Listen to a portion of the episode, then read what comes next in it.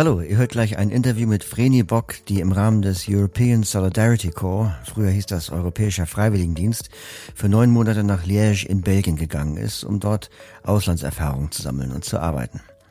In Liège gibt es eine Partnerorganisation von uns, die heißt Views International und die hat den Freiwilligendienst für blinde und sehbehinderte Menschen adaptiert. Wenn man ja, wenn man als blinder Mensch in eine fremde Umgebung kommt, einige Hürden zu nehmen hat, die es für Sehende so nicht gibt. Also ich muss zum Beispiel meinen Arbeitsweg beherrschen. Dafür brauche ich unter Umständen Mobilitätstraining. Ich muss wissen, wie funktioniert der ÖPNV dort? Ähm, wo gibt es bestimmte Geschäfte? Ich muss vor allem sicher sein können, dass mein Arbeitsplatz barrierefrei ist, dass es dort, wenn, die, wenn es Computer gibt, dass die Sprachausgabe haben, dass die Software bedienbar ist und so weiter und so fort. All das hat Views äh, bedacht und angepasst. Das wird sich auch gleich im Gespräch noch ergeben. Und sie haben sich mit Organisationen in Liège vernetzt, mit einer Schule, mit einem Jugendzentrum, wo blinde Menschen äh, eingesetzt werden können, um dort Auslandserfahrungen zu sammeln. Der DBSV äh, fungiert da als Entsenderorganisation. Das heißt, wenn eine äh, Person Freiwilligendienst machen will, dann geht die nicht einfach auf eigene Faust dahin, sondern die wird von einer Organisation im eigenen Land dahin entsendet. Und diese Organisation hat auch die Verantwortung dafür, die freiwillige Person zu unterstützen. Das heißt, man hilft bei der Vorbereitung, man hält während des Freiwilligendienstes äh, Kontakt zu dieser Person, um äh, sicherzustellen, dass das auch alles äh, gut funktioniert oder eben zu helfen, wenn was nicht funktioniert. Es kann ja zum Beispiel mal passieren, dass sie sich vielleicht dort völlig falsch aufgehoben oder unwohl fühlt oder dass es menschliche Probleme gibt. Und in so einem Fall ist dann die Entsenderorganisation dafür zuständig, etwas zu unternehmen, zum Beispiel indem man Gespräche sucht mit den Betroffenen und so weiter. Und natürlich sprechen wir auch regelmäßig mit Vreni. Ähm, und wir haben auch vor, sie während dieser neun Monate mehrfach zu interviewen, um ähm, so ein bisschen zu dokumentieren, was ist eigentlich dieser Freiwilligendienst, äh, was macht man da, was macht das auch mit der Person. Also das, man macht ja auch eine Entwicklung durch, wenn man da so eine Auslandserfahrung macht. Das wollen wir hier so ein bisschen ähm, herausarbeiten. Und das erste Gespräch habe ich vor wenigen Tagen mit ihr geführt, als sie bereits einige Wochen in Liège war. Ja, also ich bin Vreni, ich bin jetzt 18 und habe dieses Jahr mein Abi gemacht. Also bin dieses Jahr mit der Schule fertig geworden. Und ähm, ja, was mich so interessiert, also ich bin gerne unterwegs, mache gerne Musik, lese gerne und ja, das ist so, ja. Okay, du bist gerne unterwegs, aber in eine fremde Umgebung ziehen für eine Zeit lang und nicht nur das, sondern auch eine fremde Sprache wird da ja gesprochen, also Französisch. Ähm, warst du nicht aufgeregt? Doch, schon, aber also es war eigentlich so, dass ich mir nach dem Abi sagte, okay, ich weiß nicht genau, was ich machen will. Und dann habe ich eben das gesehen, dass es die Möglichkeit gibt, ins Ausland zu gehen. Und es hat mich schon immer interessiert. Und ich war schon aufgeregt und dachte mir so, hm, kann ich das? Vor allem auch mit der Sprache und so. Aber dann dachte ich mir so, ja, man kann es ja probieren. Und ich meine, was soll passieren? Und dann habe ich eher relativ spontan entschlossen, das zu machen. Also ich habe mir gar nicht so viele Gedanken gemacht, ehrlich gesagt. Das kam dann erst, als ich kurz davor war, hier herzufahren. Da fing es dann an, dass ich mir so dachte, oh Gott, was habe ich da gemacht? ja, ja, das geht, glaube ich, vielen, so, die im Ausland studieren oder da mal hinziehen ja. oder sowas oder arbeitsmäßig. Ähm, ja, und es gibt natürlich doch einiges, was man schon auch bedenken muss. Also zum Beispiel kann ich die Geräte überhaupt bedienen, die da in meiner Wohnung sind, wo ich dann wohne. Komme ich in mit dem öffentlichen Nahverkehr klar? Wie funktioniert der da? Wie fun funktioniert der Arbeitsweg und all solche Sachen? Wie, wie hat das denn geklappt? Ja, das stimmt. Also ich wusste ja, dass es eben ein adaptiertes Projekt ist. Deswegen dachte ich mir so, okay, ähm, es wird schon wahrscheinlich einiges da sein. Also zum Beispiel, dass eben der Herd markiert ist oder so. Das dachte ich mir, dass es vielleicht sein kann, weil eben da ja schon vor mir auch viele blinde Menschen waren. Und äh, das war auch so. Also gerade in der Wohnung, das, ähm, die Geräte, die sind meistens sehr gut bedienbar. Nicht alles, also zum Beispiel die Waschmaschine, das funktioniert nicht, aber der Rest ist eigentlich super bedienbar. Ähm, also das hat sehr gut funktioniert. Und äh, mit, dem, mit dem öffentlichen Nahverkehr hatte ich am Anfang echt äh, ein bisschen, ja, ich habe mir am Anfang ein bisschen Sorgen gemacht, weil äh, mir wurde irgendwie gesagt, dass ähm, bei den Bussen, also da fahren nur Busse in Liège und ähm, dass die Haltestellen nicht angesagt werden. Und da dachte ich mir so, okay, woher soll ich dann wissen, wo ich bin? Ähm, und ich bin auch davor nicht so oft alleine Bus gefahren. Also ich kannte das eher so mit U-Bahn, S-Bahn und Busfahren war für mich sehr neu. Ähm, aber hat besser funktioniert, als ich dachte tatsächlich. Also es gibt äh, eben eine App, über die ich das dann regeln konnte mit den Haltestellen, die mir dann gesagt hat, wo ich bin. Und äh, damit hat es eigentlich super funktioniert und auch mit den, mit den Leuten, die man dann dort gefragt hat. Also das hat besser geklappt, als ich am Anfang vermutet habe. Ich hatte die ersten zwei Wochen hier in Liège praktisch so eine Art Vorbereitungszeit, bevor ich eben äh, angefangen habe zu arbeiten. Und da habe ich Mobi-Training bekommen und auch LPF-Training, also dass man mir ein bisschen erklärt hat, wie eben die Geräte funktionieren in der Küche zum Beispiel oder ähm, wo die Einkaufsläden sind. Ähm, das haben wir in den ersten beiden Wochen gemacht. Äh, genau, und Französischstunden kamen da auch noch dazu, damit ich auch mit den Leuten ein bisschen reden kann, wenn ich jetzt doch mich irgendwie verlaufen habe oder so. Genau, und äh, das war auch auf jeden Fall gut so. Also das habe ich auch gebraucht, diese Zeit, um mich hier einzugewöhnen. Und ich glaube, ohne diese zwei Wochen wäre es schon hart gewesen.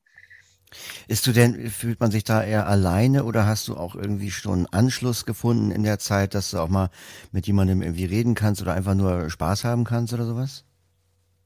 Ja, also ähm, ich finde, die Leute hier sind sehr, sehr offen und sehr cool drauf. Also ich habe hier schon ein paar Leute kennengelernt, ähm, teilweise eben über Views, teilweise aber auch über ähm, meine Mitbewohnerin oder es gibt ja auch so Seminare für alle Leute, die hier in Belgien ein FSJ oder einen Freiwilligendienst machen. Und äh, darüber habe ich auch ein paar Leute kennengelernt. Und ähm, klar, es ist nicht dasselbe. Also ich meine, in Deutschland hatte ich halt meine Freunde um mich rum und so. Das ist hier natürlich nicht ganz so. Und natürlich ist es manchmal so, dass man ein bisschen alleine ist und viel Zeit auch alleine hat. Aber es gibt auf jeden Fall ähm, schon Leute, mit denen ich ab und zu was machen kann. Und es gibt hier in Belgien auch so eine Organisation, die heißt La Lumière und ähm, die bietet so Aktivitäten an, eben für blinde und sehbehinderte Menschen. Und die bieten zum Beispiel so ähm, sportliche Aktivitäten an, zum Beispiel Wanderungen oder Jogging-Touren oder auch Tandemfahren, soweit ich weiß.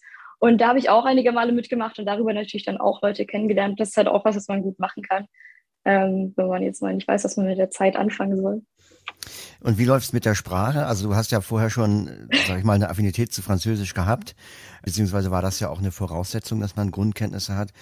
Und wie läuft's da jetzt im alltäglichen Leben? Ja, genau. Also ich hatte Französisch äh, im Abi, deswegen ich, ich konnte schon die Sprache so ein bisschen, aber ich war es eher gewöhnt, auf Französisch zu schreiben und nicht zu sprechen.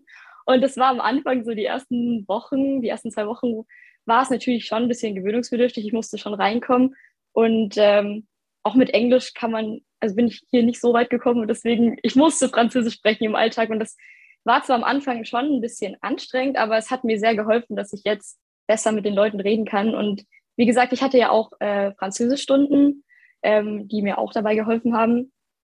Und ja, es hat, es hat doch, es hat sehr gut funktioniert dann im weiteren, also in den weiteren Wochen. Und ähm, am Anfang hatte ich ja auch, also ich hatte zum Beispiel auch mein Mobi-Training auf Französisch. Und ähm, so die ersten Tage hatten wir schon ein bisschen Kommunikationsschwierigkeiten, aber das ging dann auch. Und wie gesagt, wenn man halt keine andere Wahl hat, wenn man es sprechen muss, dann kommt man da auch relativ schnell rein. Ja gut, dann kommen wir doch jetzt mal zu deinen Aufgaben bei Views. Also was, was genau machst du da? Wie läuft dein Tag ab oder soll ich vielleicht sagen deine Woche, weil sich ja vielleicht auch ein bisschen immer was ändert? Es gibt ähm, bei Views verschiedene Projekte und das eine ist eben ähm, die Arbeit in dem Büro. Ähm, das andere ist dann eben die Arbeit an dieser Schule und ich glaube, es gibt noch ein drittes Projekt, ähm, die Arbeit in so einem Jugendzentrum. Ach, La Baraka ist das, ne? Genau, ah, genau, ja, das ist es. Und ähm, es gibt eben diese drei verschiedenen Projekte und mein Projekt ist eben diese Schule. Also ich arbeite an einer Schule, eben auch für blinde und sehbeeinträchtigte Menschen oder auch Menschen mit anderen äh, Behinderungen. Und ähm, es ist praktisch so, dass ich die Schüler dabei unterstütze beim Lernen, also zum Beispiel eben ähm, die Breitschrift zu lernen oder mit denen eben gemeinsame Aktivitäten zu machen, zum Beispiel Spiele oder sowas. Wir haben jetzt angefangen, ähm, eben zum Beispiel in der Primär bei den kleineren Kindern ähm, am Computer zu arbeiten. Also ich äh, zeige denen praktisch, wie man Zehn-Fingersystem nutzt am Computer ähm, die Tastatur. Was für mich auch am Anfang ein bisschen ungewohnt war, weil die Tastatur Französisch natürlich schon anders ist als die deutsche Tastatur. Aber da möchte ich gleich ähm, mal einhaken. Wie kannst du denn, ähm, also du bist ja blind. ja. ähm, und äh, wenn ich jetzt jemandem Zehn-Finger-System beibringen will, ich kann doch gar nicht prüfen, ob die Person das richtig macht. Also ne, wie willst du das äh, prüfen? Ja, das habe ich mich am Anfang auch gefragt, als ich angefangen habe. Also ich wurde da so ziemlich reingeworfen und ich war auch so, okay, wie mache ich das?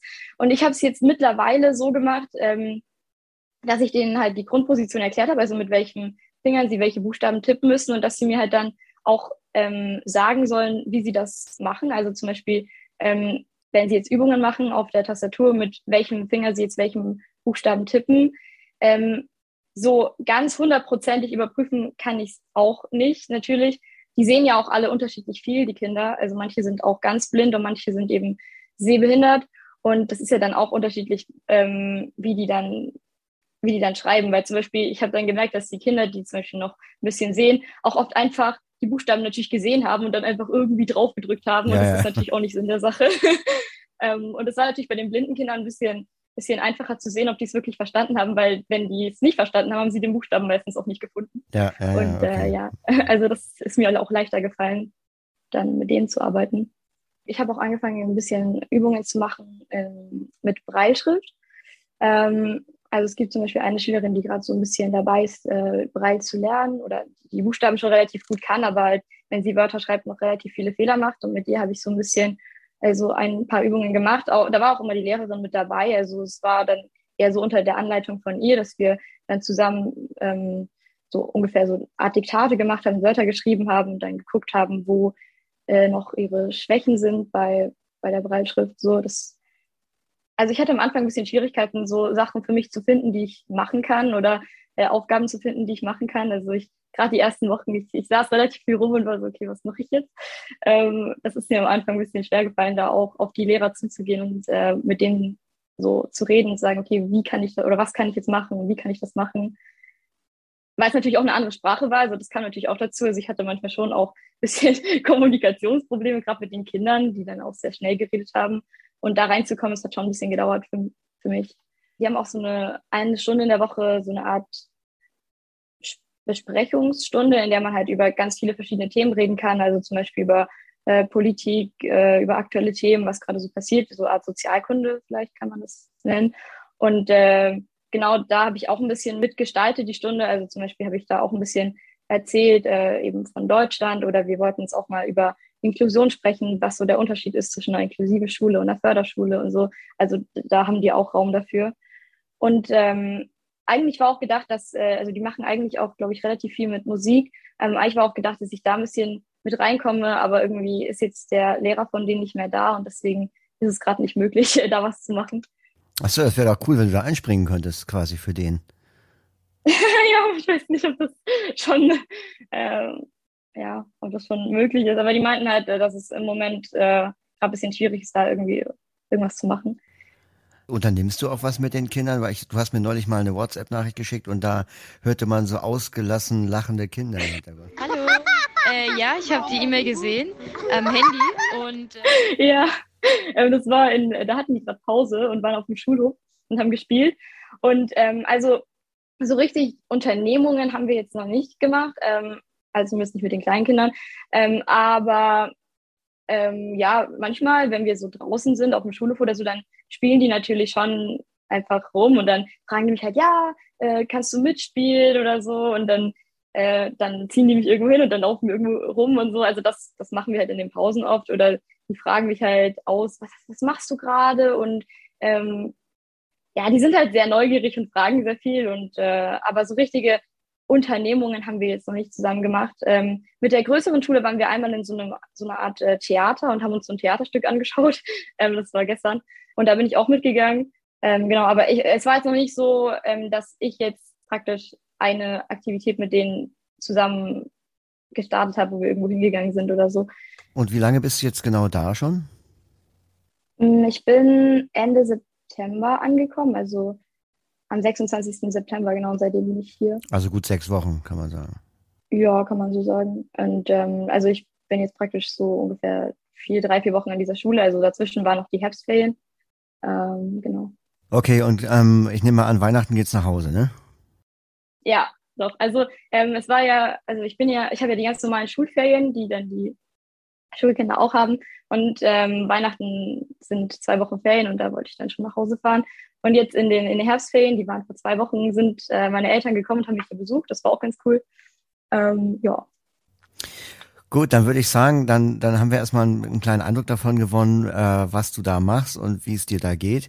Dann wünschen wir dir an dieser Stelle viel Glück und ich sag mal, wir sprechen uns im neuen Jahr wieder und äh, wollen dann mal hören, wie es weitergegangen ist.